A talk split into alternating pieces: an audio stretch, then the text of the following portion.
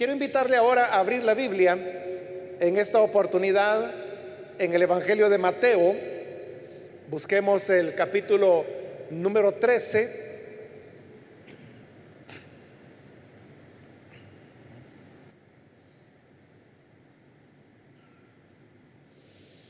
La palabra de Dios nos dice en Mateo capítulo 13,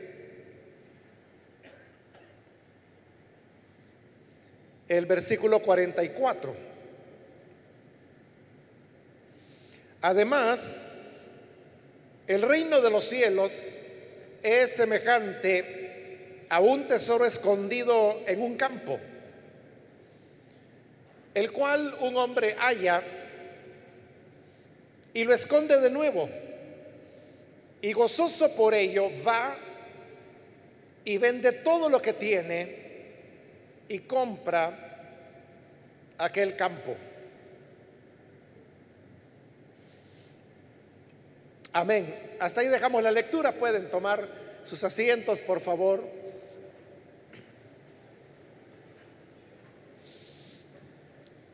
En esta ocasión hemos leído de este capítulo 13 de Mateo, que algunos le han llamado las parábolas del reino, porque todo este capítulo 13 eh, son relatos de parábolas que el Señor realizó seguramente en momentos diferentes de su ministerio, pero que luego Mateo cuando redactó su evangelio las coleccionó, las reunió y las colocó en esta parte que hoy es para nosotros el capítulo 13. Y se le llama parábolas del reino porque el mismo Señor iba diciendo en cada parábola que éstas tenían como propósito ilustrar cómo era el reino de Dios. Una de esas parábolas es la que hoy acabamos de leer. Es una parábola breve, solamente tiene un versículo, y habla de, de un hombre que encuentra un tesoro en un campo. Esto de encontrar un tesoro en el campo, a nosotros nos puede parecer algo extraño o a lo mejor nos remite a ideas así como la de los piratas,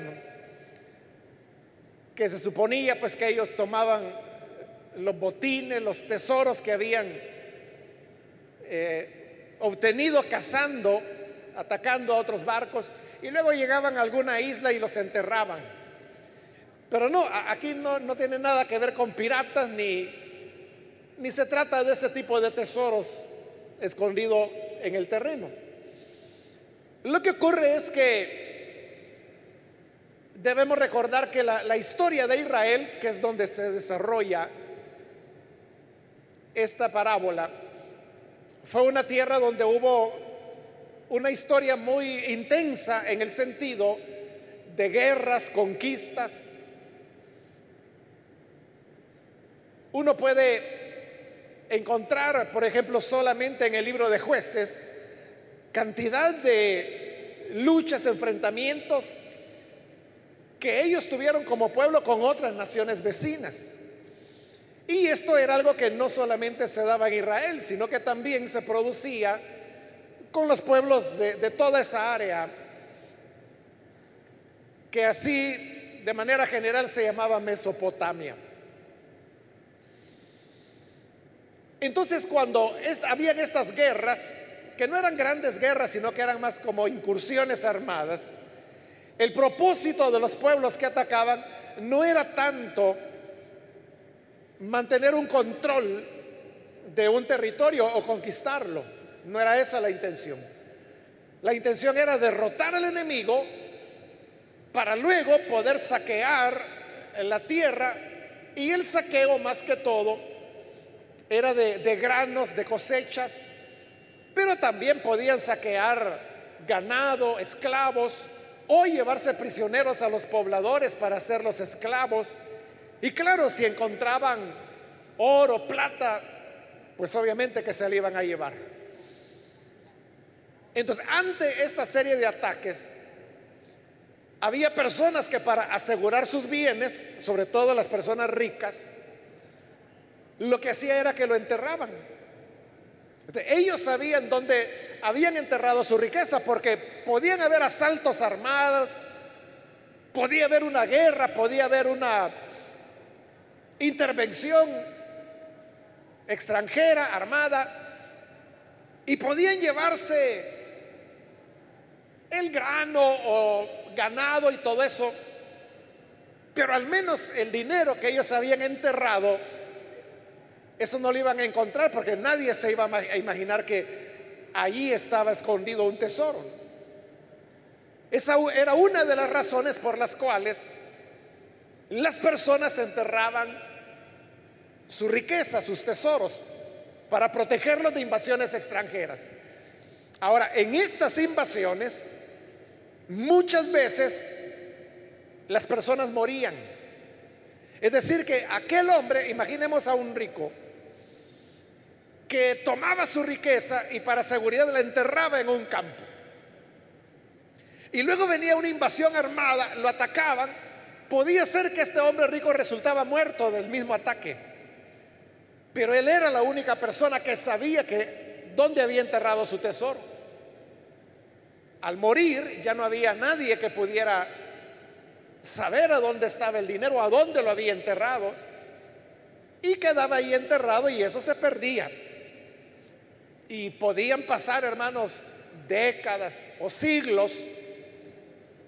Y el tesoro quedaba ahí olvidado porque la única persona que sabía dónde estaba enterrado había muerto precisamente en esas en esos asaltos armados.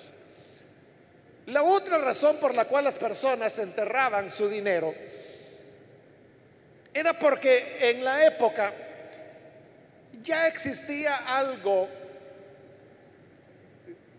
que para que nosotros lo entendamos pudiéramos darle el nombre de banco. Pero obviamente estamos hablando hace dos mil años atrás. La, idea de banco no estaba tan desarrollada, pero ya, había alguna, alguna idea de, de cómo era un banco. Pero no todas las personas tenían la confianza de tomar su dinero y depositarlo en un banco, que, más que bancos eran personas que eran prestamistas y lo que hacían era trabajar el dinero de, alguien más. Bueno, eso todavía algunos lo hacen, ¿verdad? a los que se le llama coyotes comúnmente. Algunas veces ellos trabajan dinero propio y otras veces es dinero de otras personas. Que vienen y le dicen, mire, aquí tengo dos mil dólares, trabájelo y a mí deme el 10%, que es mucho más alto que cualquier interés que un banco pueda dar. Entonces viene este agiotista o coyote y comienza a prestarlo, pero a intereses elevadísimos. Está trabajando con dinero ajeno. Algo así era lo que eran los bancos en la época de Jesús. No todas las personas tenían esa confianza de darles el dinero a alguien para que se lo trabajara. Entonces, para seguridad lo que hacían era que lo enterraban. Pero de igual manera, la persona que había enterrado su dinero podía ser que muriera. En la época de Jesús la, la expectativa de vida era muy corta. En el hombre andaba entre 40 y 50 años. Es decir, que si usted tiene 50 años ya puede darse por servido. Que si hubiera vivido en el siglo primero ya hubiera fallecido. Por ejemplo, cuando Pablo, en sus cartas, él dice, Pablo, anciano, realmente Pablo tenía como 50 años cuando escribió eso. para nosotros un hombre de 50 años no es viejo, pero en la época sí, porque esas eran las edades en que morían. Entonces, las personas podían morir más pronto de lo que imaginaban y no revelaban a dónde habían enterrado su dinero. Entonces quedaba olvidado. Esas eran, hermanos, las principales razones por las cuales las personas enterraban su riqueza y se convertían en tesoros escondidos en un campo. Pues resulta que este hombre de la parábola, como le dije, la parábola es muy corta, simplemente dice que encontró un tesoro en un campo. Pero uno puede imaginar que este hombre no había ido a buscar tesoros al campo, no, no. Lo más probable es que él había ido a trabajar la tierra. Y trabajando la tierra, se topó con algo que sonó ahí en la tierra, le pareció extraño, y al cavar se da cuenta que era dinero, eran monedas de oro, de plata, era un tesoro el que estaba ahí escondido. En la parábola se nos dice que este hombre hizo todo lo posible por comprar ese terreno porque sabía que ahí había un tesoro. Y ese hecho de que él haya querido comprarlo significa que no era de él. Entonces, como no era de él, uno lo que puede pensar es de que era una tierra de alquiler. Es decir, que él era un hombre pobre, que no tenía ni siquiera propiedad, no tenía un terrenito para poderlo trabajar y cultivarlo. Entonces hizo lo que también hacen los campesinos pobres en nuestro país, que van y alquilan una parcela y le dicen al dueño, mire, alquílenmela por para el invierno. Vaya, le dice, está bien. Y a veces el campesino que le alquiló le paga con la misma, la misma cosecha. Si siembra maíz, por ejemplo, pues le va a dar, no sé, dos, tres quintales, no sé cuánto le paga el dueño, pero le paga 100 especies, porque son personas muy pobres. Entonces, algo así es lo que ocurría con este hombre de la parábola. Él alquila la propiedad y se va a trabajarla. No sabemos si él estaba trabajando manualmente o si tenía una yunta de bueyes y un arado y que arando la tierra, como hemos dicho, va y encuentra el tesoro en el, en el campo. En nuestro país, hermanos, también hay tradiciones así de, de personas que dicen que han encontrado tesoros en el campo. Hasta hay un, cuento ¿no? de, de Salarrué. El cuento se llama La Botija. Y dentro del cuento eso se narra de que un día pues un campesino va con el arado y cuando va arando siente que quiebra algo.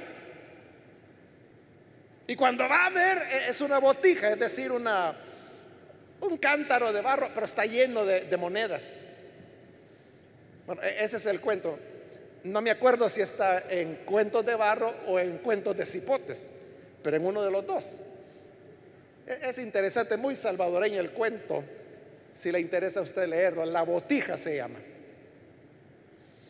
Pues algo así le pasó a este hombre.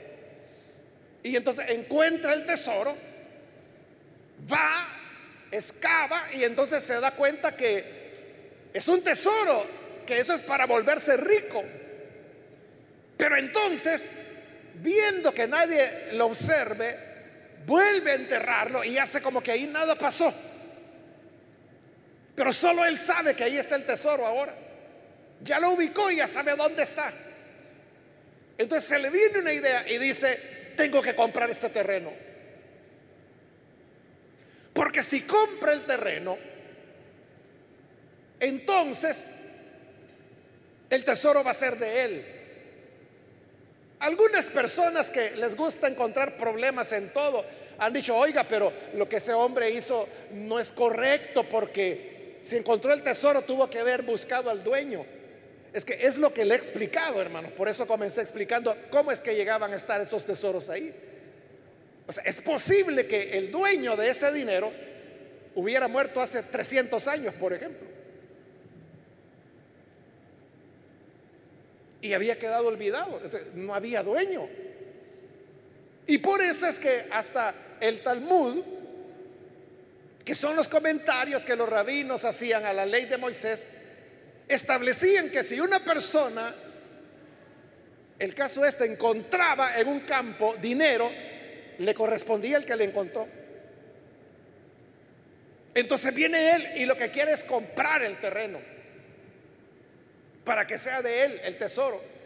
Pero hemos dicho que él lo más probable es que era un hombre pobre. Pero se va a su casa y comienza a vender todo para reunir el dinero y comprar aquel terreno. Suponiendo que él tenía la yunta de bueyes, su arado del que hemos hablado, lo primero que hizo fue vender los bueyes, vender el arado. Pero note que al vender eso, él estaba vendiendo su herramienta de trabajo. Es decir, lo estaba apostando todo al tesoro que había encontrado. Porque al vender su yunta de bueyes que no tenía otra, al vender su arado que no tenía otro, él se quedaba, como se dice aquí en El Salvador, sin su cuma de trabajo de cómo se iba a ganar la vida después. Pero no solo eso, sino que va a la casa y comienza a revisar qué puede vender. Y de seguro comienza a sacar utensilios, ropa, calzado. Esa era una época en que prácticamente todo se podía vender. Y él va vendiendo todas las cosas. No sabemos si tenía una casa, si acaso la tenía, la vende también. Y va juntando el dinero hasta que tiene suficiente para poderlo comprar.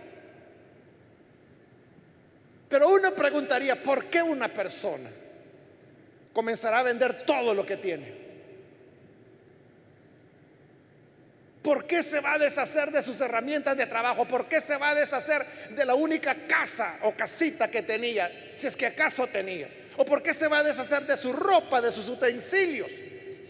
Quizá hasta la leña que había juntado la vende. ¿Y por qué quedarse sin nada? Porque él sabía lo que quería comprar. Y junta el dinero y va con el dueño y le dice, mira, véndeme tu terreno. ¿Cómo le dice? Si me lo has alquilado. Sí, pero me ha gustado el terreno y lo quiero comprar. No, pero yo no pienso venderlo. Yo te lo compro. Pide lo que quieras, yo te lo compro. Y aquel hombre le puso un precio que no sabemos cuál es. Y el hombre con todo lo que él había vendido todo aquello a lo cual había renunciado, le dice, aquí está, se lo paga y el terreno es de él. Pero eso significaba que el tesoro era de él también. Ahora era rico.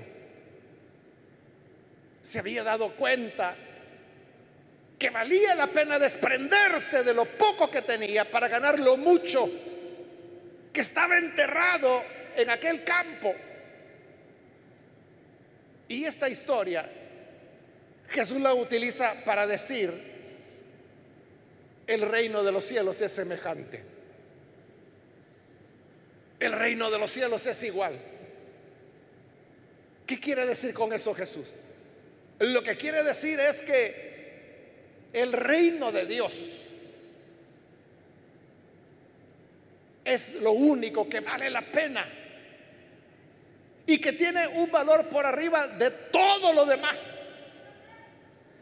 Y que para que nosotros podamos entrar en el reino de Dios, ser parte del reino de Dios, vale la pena despojarse de todo aquello que tengamos que despojarnos. Vale la pena renunciar a todo aquello que en otro tiempo de la vida lo valorábamos con tal de poder ser parte del reino de Dios. Cuando el Señor Jesús habló del reino de Dios, él no estaba hablando del cielo, como mucha gente lo entiende, sino que el reino de Dios, como Jesús dijo, cuando oigan que dice por ahí, oiga, aquí está el reino de Dios, no vayan, dijo Jesús. Mire que por allá dicen que está el reino de Dios, no vayan, dijo Jesús, porque el reino de Dios aquí está en medio de ustedes. Entonces, él no estaba hablando del cielo, ¿verdad? Porque el cielo no estaba ahí, en las personas a quien él hablaba, no. ¿A qué se refería Jesús cuando hablaba del reino de Dios? Por eso es que Jesús contó tantas parábolas del reino para que la gente fuera entendiendo que era el reino de Dios. Y como varias veces yo le he dicho, nunca Jesús dio una definición de qué es el reino de Dios. Pero lo que más se acerca a una definición son las palabras de Jesús en el Padre nuestro. Cuando Él enseñó a orar y dijo, venga tu reino, hágase tu voluntad en la tierra así como en el cielo. Ahí él dice que tenemos que orar para que su reino venga. Y luego dice, en esa oración para que el reino venga, hágase tu voluntad en la tierra como en el cielo. Entonces, ¿qué es el reino de Dios? Es la voluntad de Dios hecha en la tierra. El reino de Dios está donde hay amor. Cuando una persona ama a su enemigo, ahí está el reino de Dios. Cuando usted perdona a alguien que le ofendió, ahí está el reino de Dios. Cuando usted, como lo dijo Juan, que tiene dos túnicas, le da una al que no tiene, ahí está el reino de Dios. Cuando, como dijo Jesús allá en Mateo 25, que el que da de comer a un pequeño, ahí está el reino de Dios. El que da de beber al sediento, ahí está el reino de Dios. El que visita al enfermo, ahí está el reino de Dios. El que hace misericordia, ahí está el reino de Dios. Todas las veces que la voluntad de Dios se hace en la tierra, ese es el reino de Dios.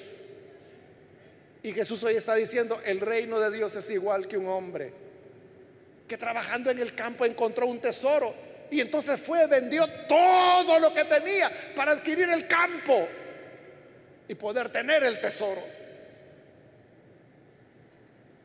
El reino de Dios vale la pena, vale tanto la pena que podemos desprendernos de todo, de lo que usted quiera y hasta de lo que no quiere. Vale la pena renunciar porque es como el hombre que fue a venderlo todo. Y cuando él decidió vender su arado, quizá la señora dijo, pero mira, estás loco, ¿cómo es que lo vas a vender? Si es con lo que nos ganamos el pan de cada día. Pero el hombre sabía que había algo superior que había encontrado. Y más grande que tener asegurado el alimento, más grande que tener un salario, es que podamos ser parte del reino de Dios. vale la pena renunciar a lo que haya que renunciar. Abandonar lo que haya que abandonar, romper con lo que haya que romper, todas aquellas cosas que nos impidan ser parte del reino de Dios, es decir, hacer su voluntad aquí en la tierra. ¿Qué es lo que le impide a usted hacer la voluntad de Dios? Quizás un, un, rencor en su corazón que tiene años de llevarlo ahí y que le ha enfermado y se ha convertido en una amargura. Hay que deshacerse de eso para poder ganar el tesoro escondido. Las personas podrían pensar, bueno, ¿y, qué, qué, está haciendo esta gente? Miren, ya están ahí metidos a la iglesia. No, hombre, si ahorita en la casa hay que estar. Les parece una locura estar acá, pero es porque ellos no saben del tesoro escondido que se encuentra acá. No saben la, la grandeza del reino de Dios y que es la esperanza no solo de nosotros, de la humanidad, del mundo entero. Es que fuera de Dios no hay esperanza. Por eso es que cuando allá Hebreos capítulo 12 nos dice que debemos correr con paciencia esta carrera, dice despojándonos de todo peso y del pecado. Es despojarse. Es lo que el hombre hizo. Empezar a vender, a deshacerse. A veces uno tiene que renunciar a amistades que son inconvenientes. A veces uno tiene que alejarse de determinados ambientes. A veces uno tiene que romper alguna relación con una persona inconveniente. A veces uno tiene que cerrar un negocio porque ahí las cosas no se hacen correctamente. Pero no tenemos que sentirlo como el hombre. El hombre fue a vender y él contento. Y cuando le compraron su arado, contento. Cuando le compraron sus bueyes, contento. Cuando le compraron su casita, si es que la tenía, contento. Porque él sabía que estaba ganando algo más grande. De igual manera, aquello a lo cual renunciamos, aquello que nos negamos a nosotros mismos, debemos hacerlo con alegría. Porque cuando lo hacemos con alegría es que hemos entendido lo que vamos a ganar a cambio. Pablo, usted sabe que él decía todas las cosas que él había sido en su pasado. O sea, Pablo no decía, es que miren, cuando yo no tenía Cristo, yo era borracho, yo era inmoral, yo era idólatra, yo era comelón, yo era glotón. O sea, no, no, Pablo no tenía ese tipo de problemas. Cuando él recordaba su vida antes de Cristo, él decía, mi educación a los pies de Gamaliel, los idiomas que él hablaba, que por lo menos pues sabemos que hablaba arameo, hebreo y griego, por lo menos, probablemente más, probablemente latín. Recordaba su celo bajo la ley, su conocimiento que había aprendido en la escuela de los rabinos, que es donde Pablo había estudiado. Recordaba que era circuncidado el octavo día, de la tribu de Benjamín, hebreo de hebreos. De todo eso que Pablo dice, yo consideraba que era una ganancia que tenía en la vida. Pero ahora dice, yo lo tengo por estiércol con tal de ganar lo que verdaderamente vale la pena, la pena. El conocimiento de Cristo como Salvador. Todo eso lo tengo por pérdida. Él se había despojado, había renunciado a todo eso que como le digo no era ni que era borracho, ni que fumaba marihuana, no, no. A lo que él estaba renunciando era a una condición envidiable que muy, muy pocas personas podían alcanzar en su época y en su ambiente.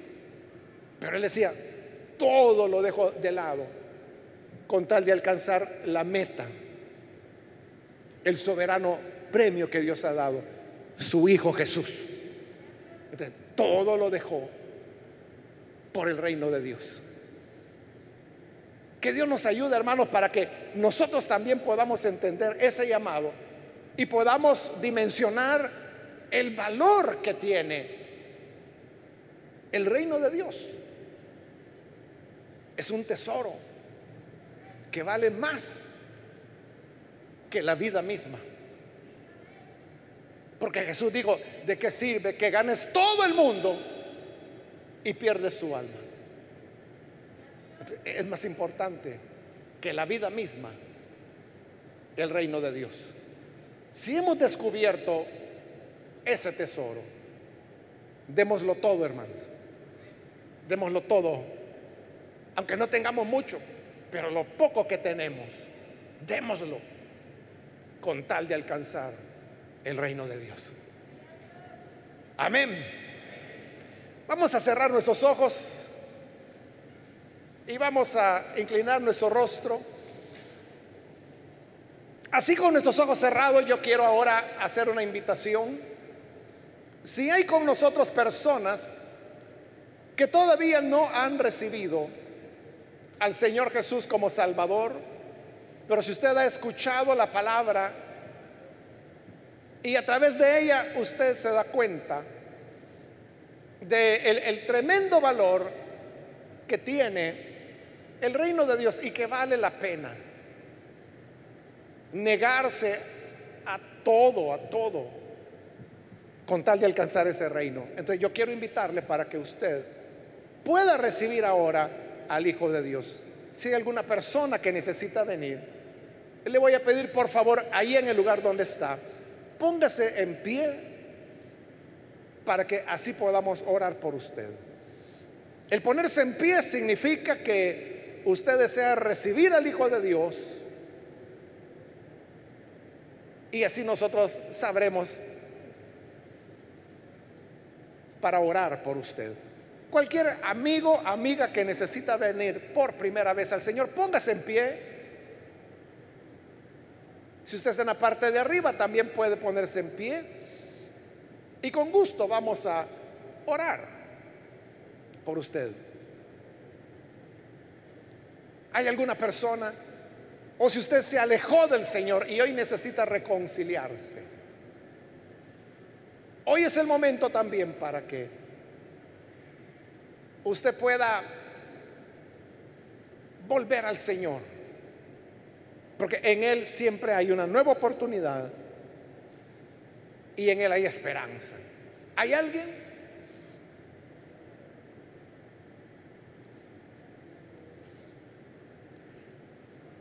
También quiero hacer una oración para que Dios nos ayude a cada uno a tener esa disposición en el corazón de dejar aquello, renunciar a las cosas que como Hebreo dice pueden ser un peso para nosotros.